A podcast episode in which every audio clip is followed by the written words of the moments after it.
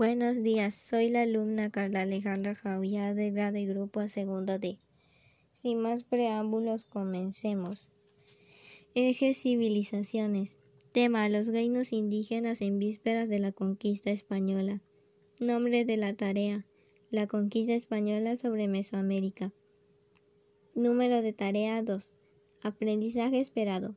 Reflexionará sobre las diferencias culturales entre españoles e indígenas en la época de la conquista. Número 1.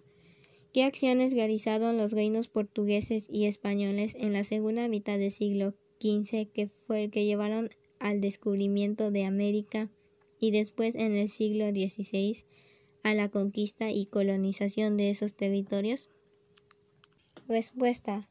Los viajes de exploración realizados por los europeos, principalmente los portugueses y españoles en la segunda mitad del siglo XV, llevaron al descubrimiento de América en 1492 y de ahí pasaron al siglo XVI la conquista y colonización de los territorios que recién habían descubierto. Número 2. ¿Qué se entiende por el concepto de conquista y cómo se dio en América? Respuesta.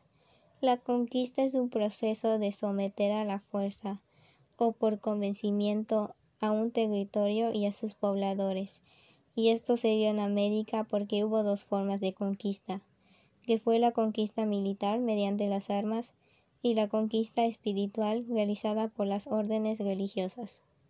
Número 3. Explica el concepto de colonización. La colonización es un acto que busca extender el dominio económico, político o cultural de un Estado sobre otro. También consiste en el establecimiento organizado de grupos sociales sobre un territorio para habitarlo. Número 4. ¿Cuáles fueron las expediciones previas al viaje de Hernán Cortés que informaron al gobernador de Cuba, Diego de Velázquez, la existencia de importantes civilizaciones? Respuesta. En 1519, antes de la llegada de Hernán Cortés en la península de Yucatán, habían dos expediciones previas que habían llegado a las costas de lo que hoy es México. La fe Francisco Hernández de Córdoba en 1517 y la de Juan de Grijalva en 1518, el cual informaron al gobernador de Cuba Diego de Velázquez sobre la existencia de importantes civilizaciones y en febrero de 1519 Hernán Cortés salió de Cuba hacia Yucatán al mando de la tercera expedición y estaba conformada por 11 navios y cerca de 600 hombres. Número 5. ¿Quién era el encargado de organizar las expediciones de exploración y conquista para dar cuenta de ellas a la corona española? Respuesta. Diego Velázquez era el que se encargaba de organizar las expediciones de exploración y conquista para dar cuenta de ellas a la corona española. Número 6. Naga la expedición de Hernán Cortés en 1519. Respuesta. Hernán Cortés llegó a México en 1519, año en que los aztecas esperaban el regreso del dios Quetzalcoatl. Cortés hizo prisionero al rey Moctezuma, pero no logró conquistar la capital Tenochtitlán hasta dos años después, debido al feroz enfrentamiento entre los aztecas y luego controló el resto del territorio. Número 7. ¿Cuál era el nombre del navegante que le sirvió a Cortés de intérprete al ser rescatado de un cacicazgo maya Chetumal, donde estaba preso? Respuesta. El navegante que le sirvió a Cortés de intérprete fue Jerónimo de Aguilar. Número 8. ¿Cuál era el nombre del navegante que decidió quedarse en el cacicazgo maya de Chetumal porque se había casado y procreado hijos con la hija del cacique, convirtiéndose en un traidor de la corona? Respuesta. Fue el navegante Gonzalo Guerrero. Número 9.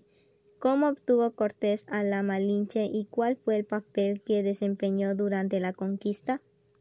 La expedición de Cortés se dirigió al Golfo de México, y en la desembocadura del río Grijalva, los conquistadores, después de vencer a los nativos de la batalla, recibieron como regalo a veinte mujeres, entre las que se encontraba Malinche, llamada Malinche por los españoles. Ella hablaba dos idiomas, el maya y el náhuatl, por lo que de ahí le sirvió de intérprete a Cortés junto a Jerónimo de Aguilar, y su papel de Cortés que desempeñó fue capitán general, ya que así lo nombraron. Número 10. ¿Por qué recibió Cortés regalos de Moctezuma en el territorio que Juan de Grijalva nombró San Juan de Ulúa? Respuesta porque fue como una muestra de su poderío y para convencerlos de no seguir adelante. Número 11. ¿Cuál fue el primer ayuntamiento que fundó Cortés en tierra firme? Respuesta. El ayuntamiento al que llamó Villagrica de la Veracruz, al cual sus hombres eligieron un cabildo que era una institución de gobierno de las ciudades españolas, formada por alcaldes y regidores. Número 12. ¿Qué acción realizó Cortés para quedar jurídicamente bajo la autoridad del rey de España Carlos V y no del gobernador de Cuba?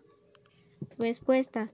Cortés no hizo caso a la solicitud de Moctezuma de abandonar las tierras mexicanas y además desconoció las órdenes expresas de Diego de Velázquez de regresar a Cuba. Por el contrario, decidió marchar hacia Tenochtitlán para dar legalidad a su expresión Cortés fue nombrado capitán general y formó su primer ayuntamiento de tierra firme. Con esta acción Cortés quedaba sujeto jurídicamente a su autoridad del rey de España, que en ese momento era Carlos V y dejaba la del gobierno de Cuba.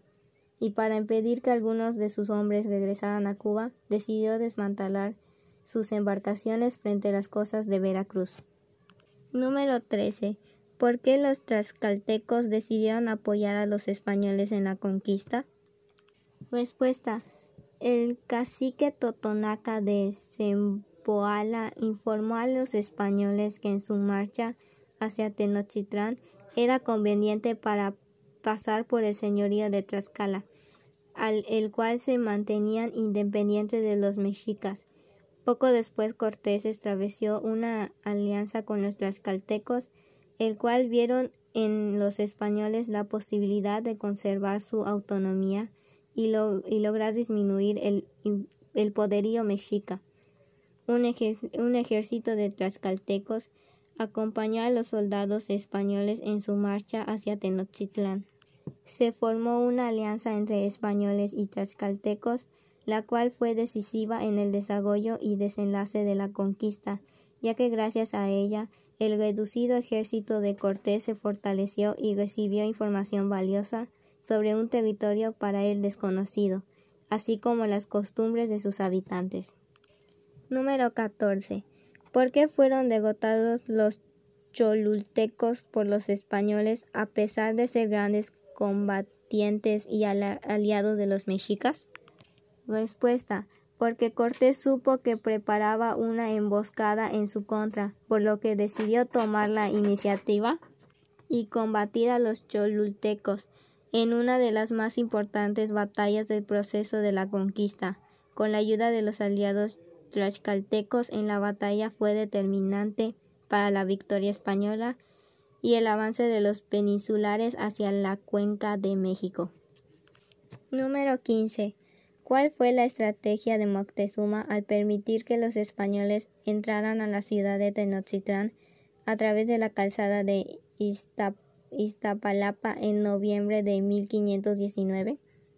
En noviembre de 1519, solo nueve meses después de haber salido de Cuba, el ejército de Cortés entró en la Ciudad de México Tenochtitlán por el oriente por la importante calzada de Iztapalapa una de las tres que unían el islote con tierra firme, por lo cual Moctezuma, gran señor Owei Tlatoni Mexica, recibió personalmente a los integrantes del ejército en la calzada de Iztapalapa y los hospedó en uno de los palacios con libertad para moverse por la ciudad. Esos primeros meses de su estancia en Tenochtitlán, los españoles convivieron pacíficamente con los mexicas. Número 16. Por causa de la desobediencia de Cortés a Velázquez, el gobernador mandó una expedición para obligarlo a regresar. Explica la batalla. Respuesta.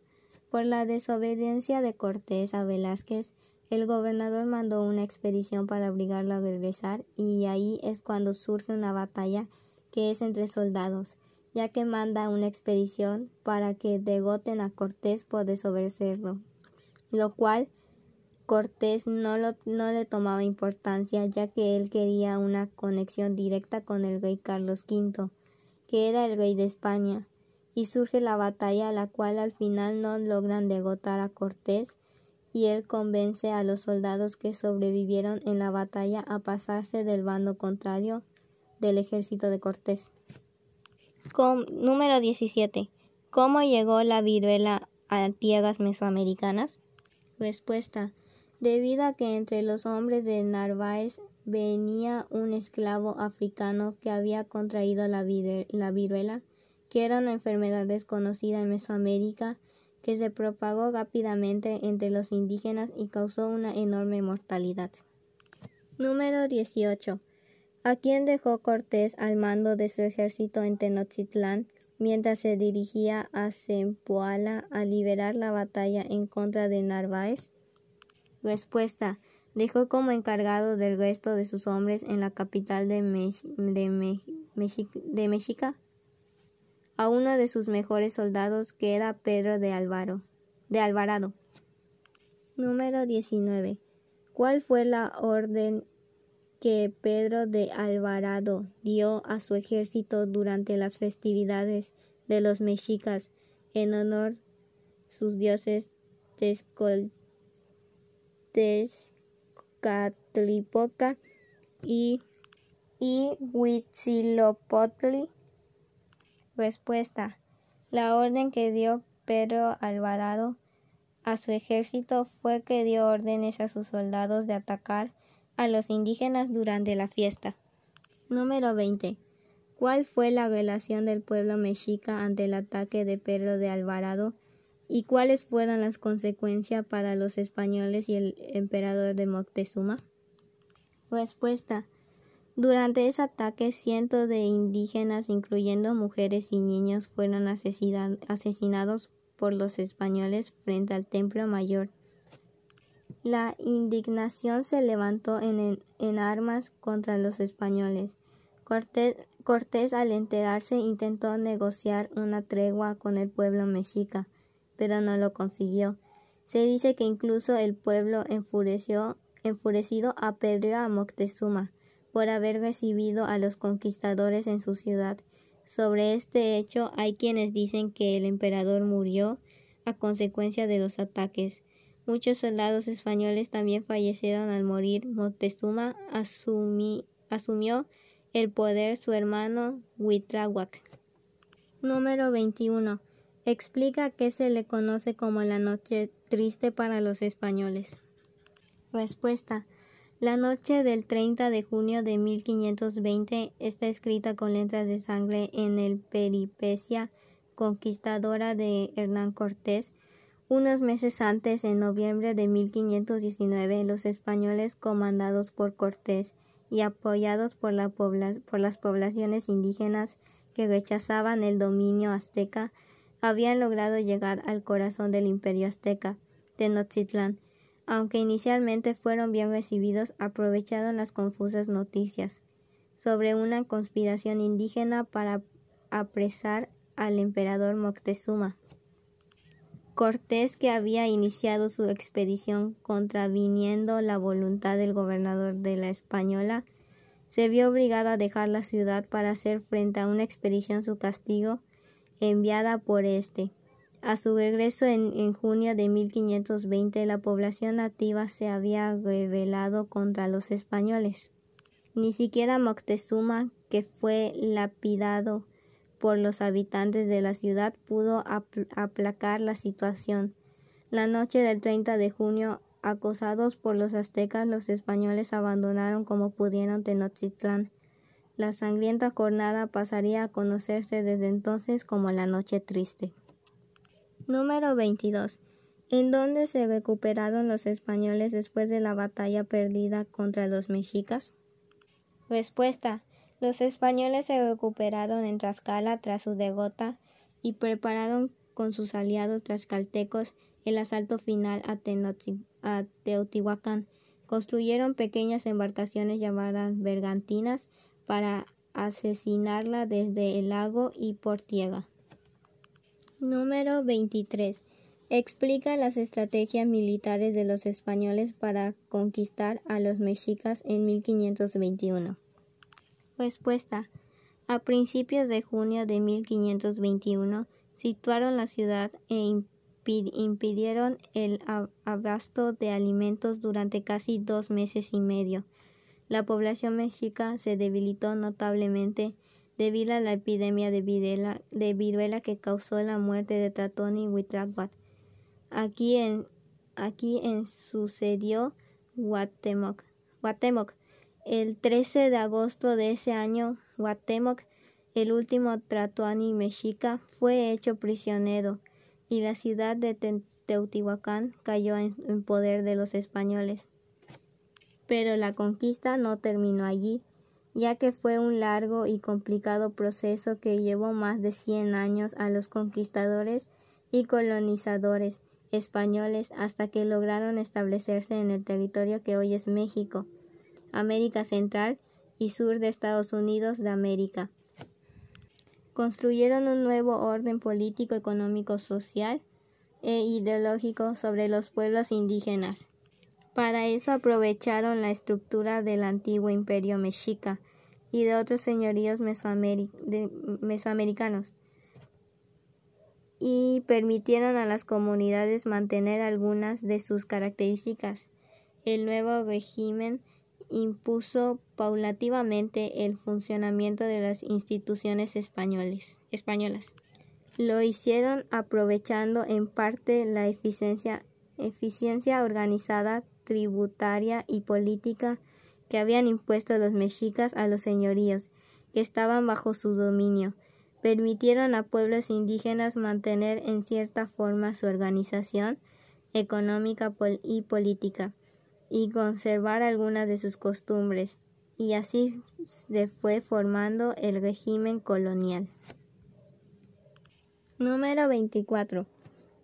¿Cuáles fueron las creencias que predispusieron psicológicamente a los mesoamericanos, en particular a los, pueblos del altiplano central, quienes presentarían el fin del mundo? Presentían, quienes presentían el fin del mundo. Respuestas. Las diferencias ideológicas y religiosas entre españoles e indígenas fueron hechas por un lado en los años previos a la llegada de los españoles algunas sociedades prehispánicas interpretaron ciertos fenómenos naturales, terremotos, incendios, inundaciones o la aparición de un cometa, como avisos de los dioses de que algo terrible estaba por ocurrir. Esas creencias predispusieron psicológicamente a los habitantes de Mesoamérica, en particular a los del pueblo del antiplano central. Muchos indígenas más vieron la llegada de los españoles el, el anunciado cataclismo final. Se sabe que Moctezuma, el Tratón y Mexica están imbuidos imbuido de, ese, de ese pesimismo. Otra creencia era en el que el dios Quetzalcoatl se había ido por el mar hacia oriente y que regresaría un día. La llegada de los españoles fue interpretada en un principio como el retorno de ese dios. Número 25. ¿Cuál fue la razón de la derrota de los dos sucesores de Moctezuma ante la estrategia española? Respuesta. Debido a una epidemia de, viruela que causó la muerte del Tratoni Huitláhuac, a quien luego sucedió Guatemoc, el cual el 13 de agosto de ese año fue hecho prisionero. Número 26. Menciona cuál era la tecnología que utilizaron los españoles durante la conquista. Respuesta. Utilizaron una tecnología más avanzada, no solo en cuanto al armamento, sino también a partas y herramientas como la rueda e instrumentos de navegación, como brújula el cuadrante y el sextante, etc. El uso de caballos y perros de guerra resultó también muy ventajoso para los conquistadores, ya que les hizo pasar por una situación de temor en los indígenas. Número 27. ¿Cuál era la tecnología de guerra que utilizaron los mesoamericanos durante la guerra contra los españoles? Respuesta.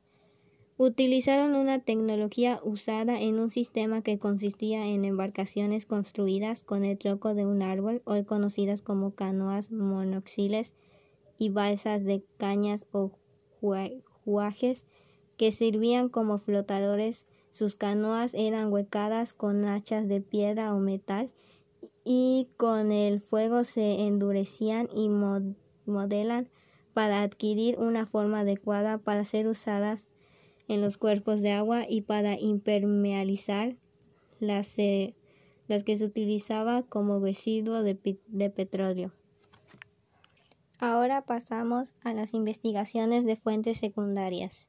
Número 1. Investiga en la web, libro, artículos, publicación los siguientes temas. Justificación del dominio español sobre los pueblos americanos. Martina C. dijo que fue protagonizada inicialmente por los españoles, el cual los pueblos americanos intentaron resistir a la conquista española, en el que tuvieron que someterse a la autoridad y a las leyes de los inversores.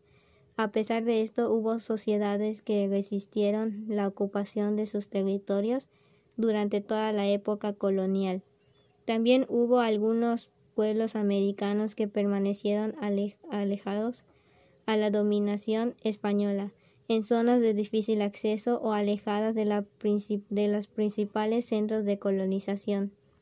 El dominio español sobre los pueblos americanos fue un proceso muy complejo, ya que el poblamiento de territorios americanos fueron procesos estrellados y muchas veces simultáneos.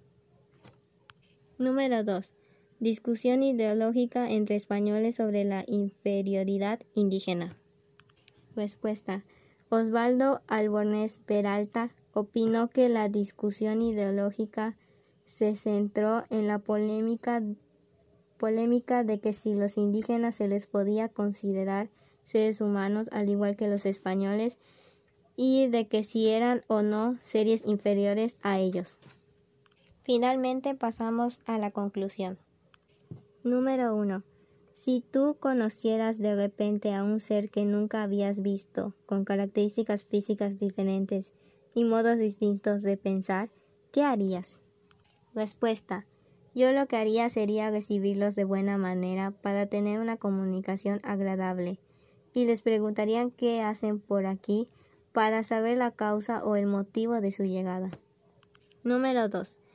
Las culturas mesoamericanas y europeas organizaban su sociedad de forma jerárquica, solo que la primera se diferenciaba porque ningún grupo social de la pirámide se sentía inferior a otra, ya que cada uno realizaba con honor su trabajo debido a que estaba destinado por los dioses. Por ello, ¿qué opinas del pensamiento eurocéntrico que implementaron los españoles? Es decir, ¿Qué elementos como el poder, el dinero y la gasa eran justificantes de superioridad, de superioridad racial? Respuesta. Nada justifica la discriminación racial, ya que los españoles se creían superiores a los demás debido a sus diferencias culturales, económicas, sociales y políticas, lo cual comenzaron a esclavizar y privar los derechos y libertades a los demás. Número 3. ¿Por qué crees que fueron degotados un poco tiempo los mexicas por los españoles 1919 y 1921? Si el ejército contrario era pequeño, no conocían el terreno, había enfermedades desconocidas y se enfrentaban a civilizaciones poderosas? Respuesta. Porque ellos, al ser un ejército pequeños, sentían la seguridad y el poder de que ellos podían vencerlos. Al ver esto, Moctezuma sintió miedo al ver a uno de sus enemigos y les, y les dio hospedaje a todos los que venían con Cortés, Ahí es cuando Cortés aprovechó y planeó una estrategia para atacarlos cuando los mexicas estuvieran distraídos. Número 4. ¿Crees que, los, que las guerras fueron, son y serán necesarias? ¿Por qué? Respuesta. No, porque solo ocasionaba más conflictos y invasión o conquista de territorios o pueblos, el cual al hacer esto mucha gente inocente moría al tratar de salvar su territorio. Se perdían muchas culturas, leyes y tradiciones de los territorios, territorios o pueblos que conquistaban, y todo esto lo hacían para su conveniencia y beneficios para los conquistadores. Número 5. ¿Qué prácticas discriminatorias hacia los indígenas continúan vigentes en México? ¿Por qué? La discriminación y el racismo. Porque al ver personas que son diferentes, por ejemplo, de religión o diferencias culturales, los vemos como gente rara ya que no los habíamos visto antes. Y bueno, esto fue todo de mi parte, espero les haya gustado, yo me despido, que tengan una, una bonita mañana y nos vemos.